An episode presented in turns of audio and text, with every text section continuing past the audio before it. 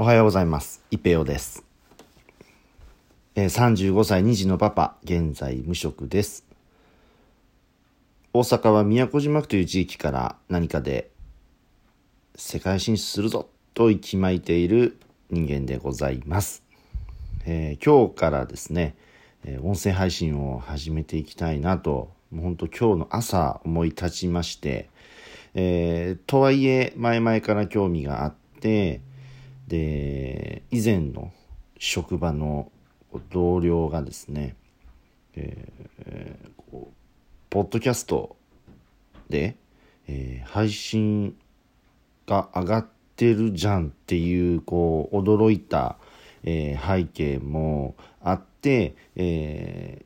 ーあ、なんか自分にもできるんじゃないかなと感じて、え今収録をしています。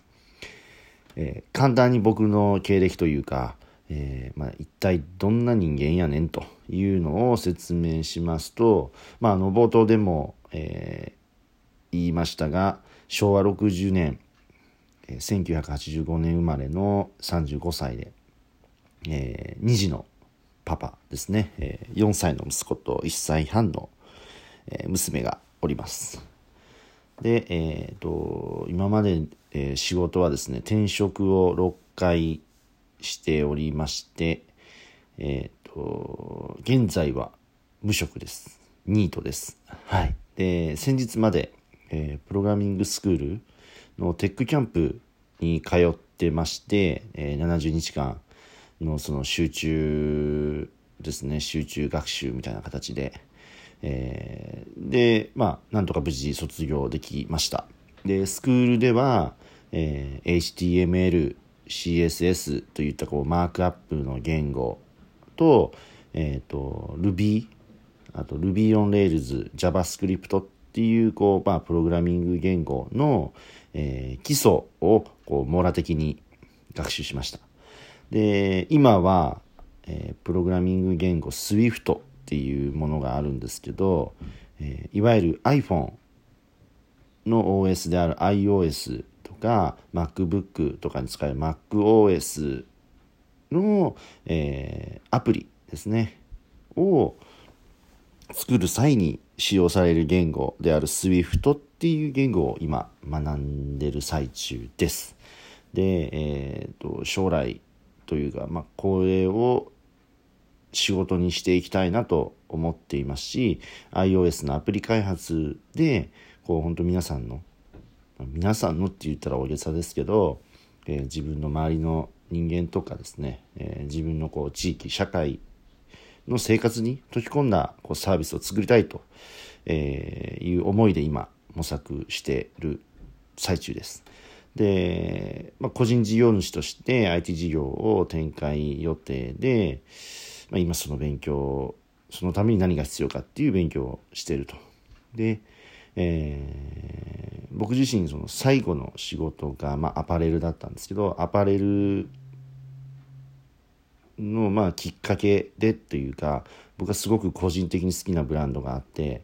えー FR2 ファッキングラビッツっていう、えー日本のブランドで原宿にこうお店を構えてて、え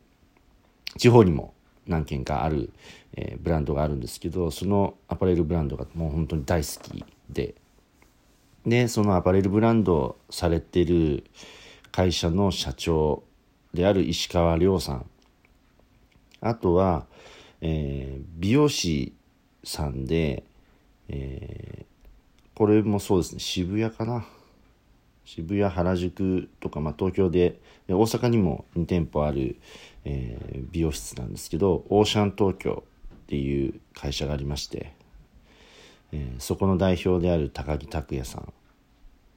あと今、えー名古屋でゴールドっていう名古屋じゃない名古屋とあと、えー渋谷かな？の2店舗で、えー美容室されてる、えーゴールドという会社の、えー中村留吉さん。ですね、まあ、元オーシャン東京の方なんですけど、えーこの3方をもうすごく尊敬してるというか憧れてるというかこういう大人になりたいなと、えー、思っている、まあ、子供のような35歳です。そんな人間ですっていう、えー、紹介でした。で、いわゆる、その本当にもう思い立ったらすぐ行動タイプの人間で、えー、まあ、熱しやすく冷めやすいと言いますか、もうそれを本当に絵に描いたような男です。で、お金に疎くてですね、まあ本当に貯金ももうほとんど、えー、今ないです。っていうか、まあ常に貯金ない状態でした。はい。で、現在、ニートパパっていう、まあ本当にもう、一般的に見たらもうクズっぷりがひどいっていうような男なんですけど、まあ本当に、あの、ありがたいことというか、自分自身は勝手に生きてきてるんですけど、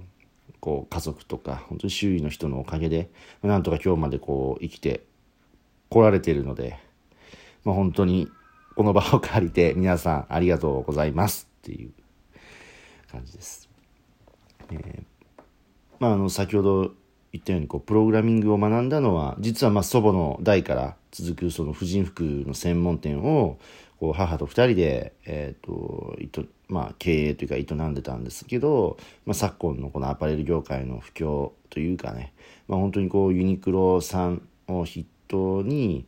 えー、あとこう皆さんというか一般の方たちもどんどんどんどんこう服について詳しくなったりまああの低単価でもいい服っていうものもどんどんどんどんできてますし本当にこうそういう顧客のニーズとはちょっとかけ離れたような、まあ、商品の展開とかラインナップとか、えー、営業の仕方ですね。要するにま顧客のニーズを無視しているような営業をしてきた積み重ねの結果だと思ってますし、まあ、今般のこのコロナ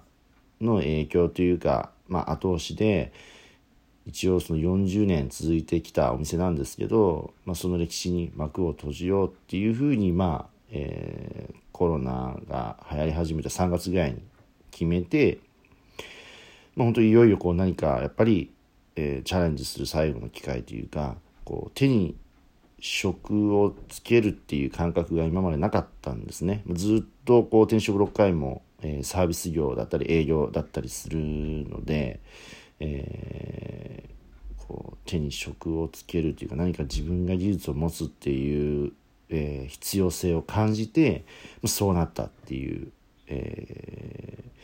ー、部分があります。はい、で70日間のその集中学習で、まあ、もちろん全てできるようになったわけじゃないんですけどさっきも言ったように手に職をつける感覚というか、まあ、この技術を使うことで少しでも自分の周りの人間や社会に貢献することができるんじゃないかなっていうふうに今思ってますんで、今後は自分の成果物を共有したり、実際に依頼を受けて納品させてもらう成果物を、まあ、ここでね、音声ですけど、えー、お伝えしていけたらなと思ってます。で、今このタイミングで本当にいろんなことを始めてまして、つい先日からこう、サウナの魅力を学び始めてですね、サウナって僕の感覚値なんですけど、こう、まあ、本当1、2年前から、こう若者の間とか、まあ、結構有名人の方でもこうじわじわじわじわ、うん、あのインスタに上げてたりツイッターに上げてたりっていう風にしてるなと思っていてで本当一人で、えー、今サウナの魅力を学び始めるとですね本当に面白くて。で勝手にサウナコミュニティをこう、えー、今のところね僕一人だけなんですけど立ち上げてみたり、まあ、音声のほかこうブログのえー、執筆とか、まあ、インスタグラムもこう、本当に趣味で、あの、趣味なんだけど、すごく、えー、まあ、投稿したりするのが好きなんだなっていうところで、まあ、好きなことだから毎日できるってことで、毎日投稿をしてますし、今後、この個人事業主として、事業を立ち上げていく中で、まあ、本当今一番苦手なお金っていうところの勉強も、やっぱり、こう、学び始めると楽しいなって思ってきたり、うん。で先ほどその閉める決意をしたって言ったあのお店に関してもこうやっぱりもう一度立ち止まって考え直して、まあ、そのお店を立て直すっていう方向でこう、まあ、事業の計画を練り直すというか、えー、そういうこう機会も、うん、今考えてます。はい。やめようと思ってたけど、やめずに済むんだったら、その方がいいじゃんっていうのは、こう、家族であったり、まあ、あの店頭に今でも立ってる母の思いとまあ合致してます。はい。えやりたいことをこう一つずつっていうのが、まあ当然大事っちゃ大事なんですけど、まあとはいえ本当に今日、もしくはまあその明日っていうかまあもういつ死んじゃうかわかんないもしかしたら本当に後で死んじゃうかもしんないみたいなことだと思ってるんで僕自身はだから本当にそのその瞬間その瞬間で後悔しない選択を、まあ、し続けて楽しいことをし続けたいっていう性格なので、まあ、思いついたが吉日と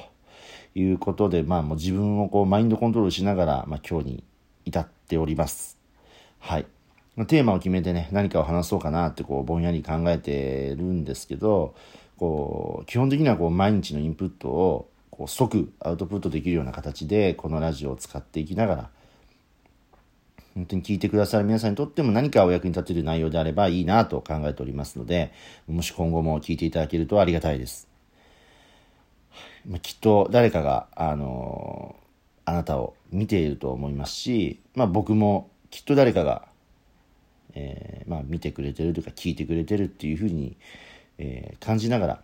え今後も続けていきたいなと思ってます。はい。えっ、と、なかなか喋りましたが、後悔しない今日を生きろということで、えー、イペオのラジオでした。ありがとうございます。え、皆さん好きです。いってらっしゃい。